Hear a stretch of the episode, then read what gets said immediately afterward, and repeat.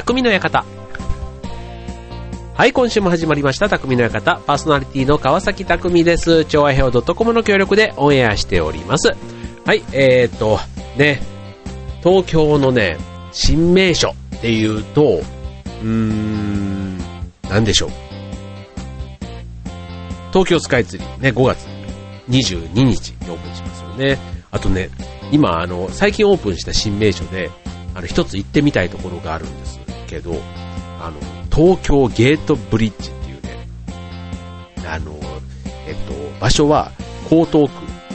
ー、なんて言ったらいいんだ、若洲っていうね、駅で言ったら新木場っていうね、駅があるんですね。あの、京葉線っていうあの、ディズニーランドとかがあるあの、幕張メッセとか、あっちの方に行くね、電車の途中に、こう、ある駅の海側の方なんですけど、そう、そこなんですね。あの、2月の12日にできた。とこなんですけど、あの、形が、なん、なんちったらいいんだろう、あの、その恐竜に似ているっていうの？あの、そう。その船、えっ、ー、と、ななんちゅうの、東京湾をこう横断してるやつだから、えっ、ー、と、こう大型船とかもね、こう、行き来ができる、うん、橋の下をこう大型船が通ることができたり、あとは羽田空港が近くにあるから、結局その下からの船の往来にも配慮しつつ、あと飛行機にも影響しないっていうね、そういう配慮されて、ああいう形になったそうなんですけど、うん、ただね、これあの、東京都あの、お台場にあるレインボーブリッジってあるじゃないですか。で、あれの、えー、っとね、大きさで言うと、約3倍あるそうなんですね。うん、だからあの、ね、レインボーブリッジもね、渡ったことある人たくさんいると思いますけど、あれの3倍ってすごくないですか、これ。うん。で、しかもね、これ近くまで行くと、あの、8階、なん8階じゃないや、えっと、エスカレーターじゃない、エレベーターがあって、こうエレベーターでなんか上の方まで行けるらしいんですよね。うん。そう。だからエレベーターで8階っていうのがなんかあるそうなんですよ。うん。で、これあの、8階に上がってそこから歩道があるから、あの歩道、歩いて渡れるんですよね。うん。で、これ渡ると、あの、渡るとっていうか橋の途中から、右手には富士山、で、六本木とかお台場とか、で、あとね、スカイツリーとかもこう見えるんですね。うん。そ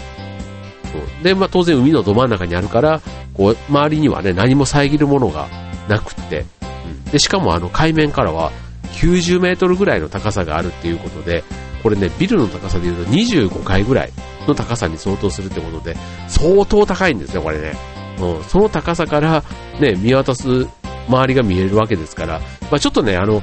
橋っていうことで、まあ、ね、海の上にある橋だから、風はね、日によってはすごいあの、この時期まだ寒い時期なんですけど、うん、絶対天気がいい時だと、本当にこう東京湾、海を越しに、うん、四方八方がこう見えるなんていうことでは、うん、ぜひね、行ってみてはいかがかななんて思うんですけどね。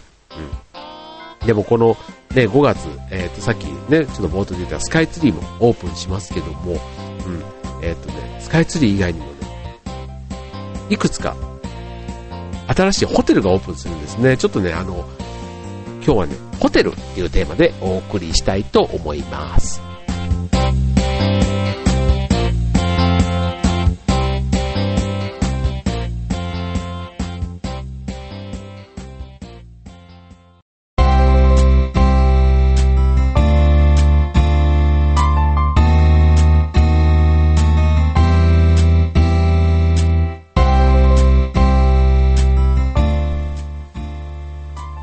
というわけで、匠の館、今週はホテルということでね、まあちょっとあの、ね、冒頭であの、新名所っていうテーマで話をし、あ、新名所の話をしましたけども、ホテルってね、結構やっぱり建物として見ても、すごいあの、デザインが凝ってるホテルたくさんあるじゃないですか。で、やっぱり中もね、あの、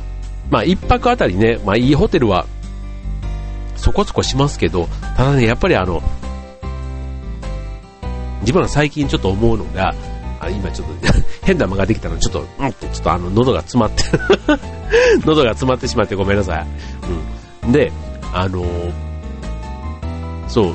交通費のことを考えると、都内で数万円するホテルも、まあ、交通費の分がかかんないことを考えたら、意外となんかね、あの、体験していいんじゃないかなって、最近ちょっとね、そういうふうにあの、ここ5年ぐらい、5、6年の間にできた、特にあの外資系のホテルなんかをちょっと最近よく見ててですね、あの外資系とかちょっとまた何なんですけど、例えばあの、汐留にあるコンラッド、ね、コンラッド東京、あれで2005年にオープンしてるんですよね。で、えっとね、その後、えっとね、ちょっと調べてみたら、2007年に、えっと、日本橋の、えっと、マンダリンオリエンタル、マンダリンオリエンタル東京、ね、あれが2007年にオープンしてるんですね。で、えっと、その後、えっと、2009年ぐらいですかね、えっと、ペニンシュラがオープンし、で、あとは、えっと、シャングリラ東京ね、丸の内にオープンしましたよね。うん、そんなね、外資系の、あの、有名な、ね、ホテルがあの辺の東京界隈に、あとはその前にあれですよ、2007年にはリッツ・カールトンの、ね、リッツ・カールトン東京が六本木にもオープンしましたよね。うん、ということで、そのホテルがね、すごいあの外資系のラッシュがずっとね、続いた時期がね、あって、ね、そこら辺のホテルって本当にあの、まあ、ピンキリで、あの、リッツ・カールトンなんかも、まあ、高い部屋だとね、まあ6万とかね、やっぱりしたりするんですけど、でもね、これね、意外と時期を狙ったりすると2万円台とかでもあったりするんですよね。そう。そう。だからね、なんかそういう、あの、近場で、ただ上質のっていうのを体験してみるのって、なんか意外と悪くないなって最近思っていて、うん、で、そんなのを見てたら、結構ね、今年2012年、意外とね、結構いろんな新しいホテルがオープンするんですよね。で、今日はそれをちょっと、ね、いくつかご紹介したいんですけども、うん、まずね、えっ、と、東京近辺で言うと、5月17日、ね、パレスホテル東京、ね、これあの、えっ、と、2009年から、あの、皇居前のね、パレスホテルが全面新築ということで、えっ、と、休館してたんですけども、まあ、これがオープンするということでね、はい。えっ、と、丸の内1の1の1っていうね、そんなロケーションにね、オープンするということで、うん、テーマは美しい国の美しい一日がある Experience the Heart of Japan っていうね、そんなコンセプトでオープンするということで、うん、あの、行ったことないんですけど、あのー、ね、すごいあの、歴史のあるホテルで、まあ、えっ、とね、客室料金もね、まあそこそこ一番安くて5万2500円からということなんですけどね、はい、そんなホテルがまずね、オープンするというのとね、あとね、もう一個ね、これ秋の話なんですけど、東京ステーションホテルってあの東京駅にね、あの東京駅ってもとも、あの、国のもともとね、駅舎自体が重要文化財に指定されてるんですね。はい。で、それがね、あの、復元工事でっていうことでずっとやっていた、その中で、えっ、ー、と、まあ、このホテルももともとあったんですけども、あの、全面リニューアルということで、うん、はい、オープンするんですね。10月3日。ね、なんか、これ駅に泊まるっていうのってなんか、ありそうでない？まあ、あの、ホテルメッツとかね、JR 東日本でやってるホテルはありますが、あれは本当にもうビジネス向けというかね、なんか、そういう感じじゃないですか。うん。なんですけど、東京ステーションホテルってね、これ、えっ、ー、と、お値段ちょっといくらかわかんないんですけど、あの、客室数は150室ということで、そんなにね、めちゃめちゃ大きいわけでもないんですけど、うん。ただね、なんかあの、ね、バーとかも中にあったりするんで、まあ、宿泊まではっていう人も、このバーをちょっと利用してみるのはね、なんかいいかなと思ってるホテルなんですね。これ東京ステーションホテル10月3日オープンです。はい。ということでね、あのー、まあ、首都圏のね、ホテル、あとね、もう一つね、じゃあ、首都圏のホテルで面白いところね、えー、も、この後でご紹介したいと思います。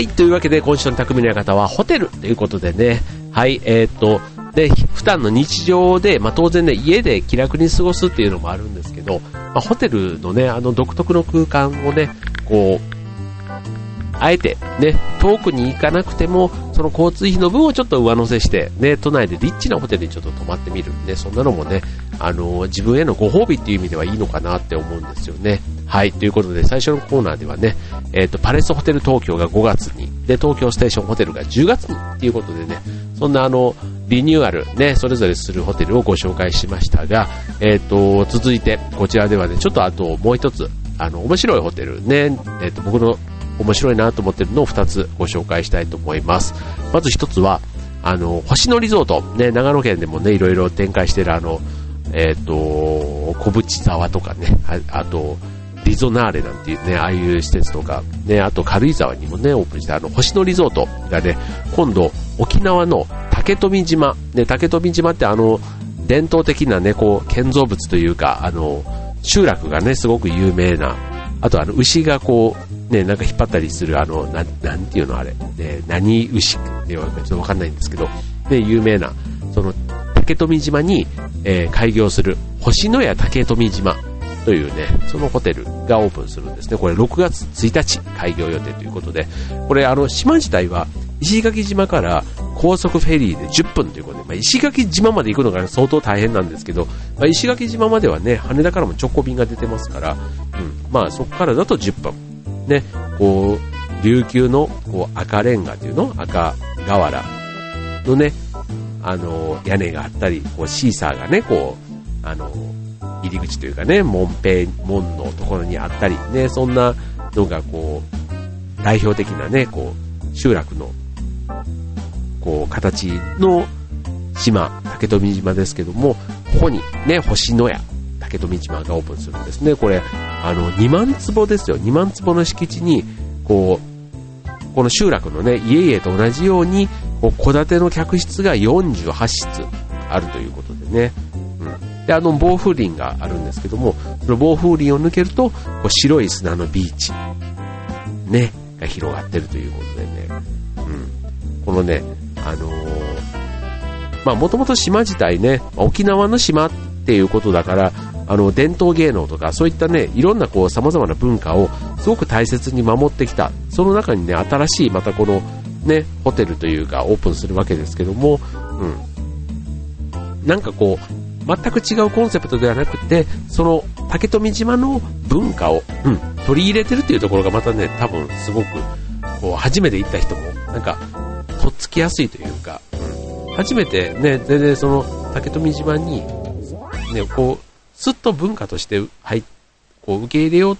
っていうか、ば、ね、勉強したいと思っても、なかなかね、もしかしたらこう知る機会がね、なかったりするところを、こういうホテルっていう、ね、間に挟むことで、なんかこう短い滞在期間でも、すごくその島の魅力というか、ぎゅっと集約したものをね、なんか体験できるのかなっていうふうに思いますよね。うん、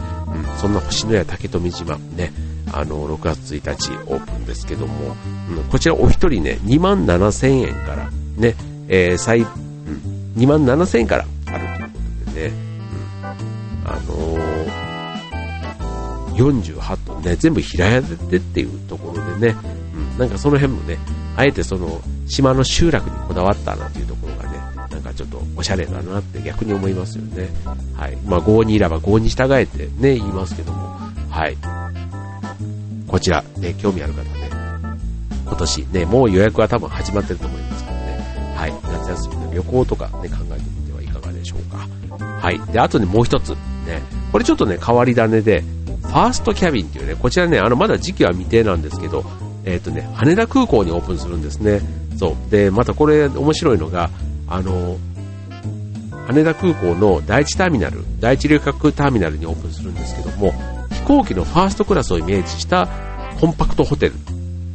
というのがテーマなんですね。まあ、あのカプセルホテルとかね、そういったあの、なんかビジネスホテルっていうのともまたちょっと違う、そのファーストクラスの、こう、飛行機の、だから決して広くもないんだけども、うん。ま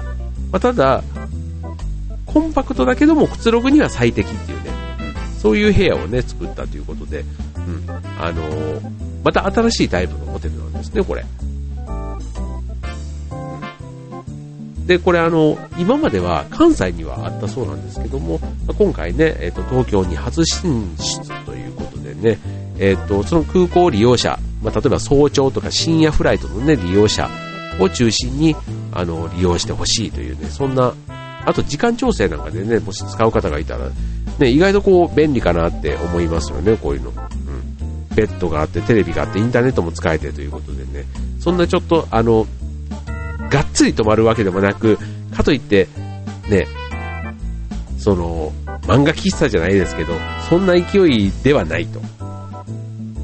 そうするとちょうどね、なんかあの、休憩というか、こうビジネス、仕事もちょっとできて、ある意味でも、こうくつろぐというか、疲れを取るっていう、そんなね、なんかあの、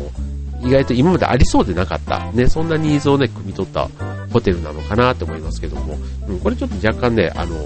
変わり種な感じがしますよね。ただあの、まあ、空港っていうね、その、またね、深夜、早朝のフライトがあったりする、そんなね、えー、施設と近いから、そういう意味でのなんか相性は、ね、意外といいのかなって思いますよね。うん。こういうのもちょっとなかなかね、あの、出張族じゃないとこう利用する機会がないですけども、ね、ぜひちょっとこういうね、あの、体験という意味でね、自分のこう、ね、こう、旅行とかでもそうですけど、こう、ね、寝泊まりするとこって結構記憶に残るじゃないですか。うん。なんかね、ちょっとワンランク上というか、うん、こう定番の安心するところに最近ね、泊まる機会が多かったりするんで、うん、なんかそういうね、ちょっと一つ、ね、こう、自分の中ではこう、新しい発見というかね、なんか刺激を受ける場ということでね、はい、そんなね、新しいホテルをね、開拓したいと思っています。ぜひね、皆さんも、で、今日ご紹介したホテルに興味があったら、ちょっとね、ホームページなんかもチェックしてみてください。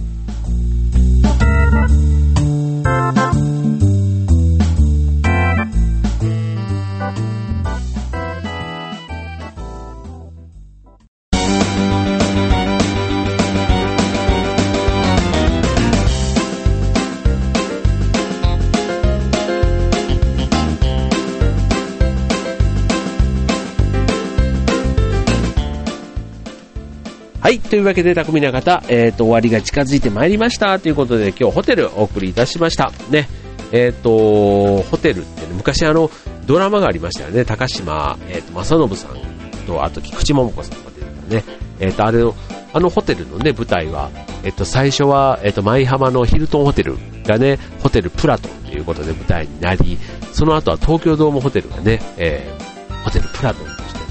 えー、再度、ね、えっ、ー、と、赤川一平くん、扮する、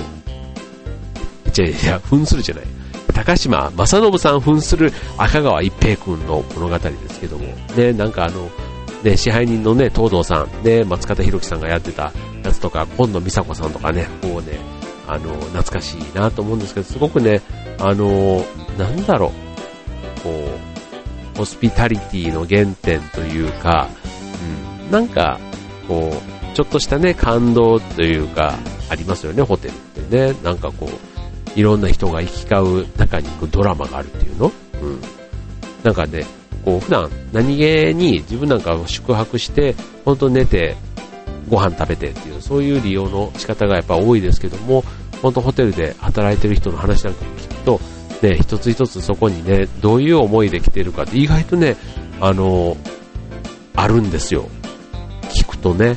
もう本当にホテルマンの人とちょっと話す機会があって、うん、そうするとね、本当になんか、このホテルに泊まりたくって、うん、もうなんか、あの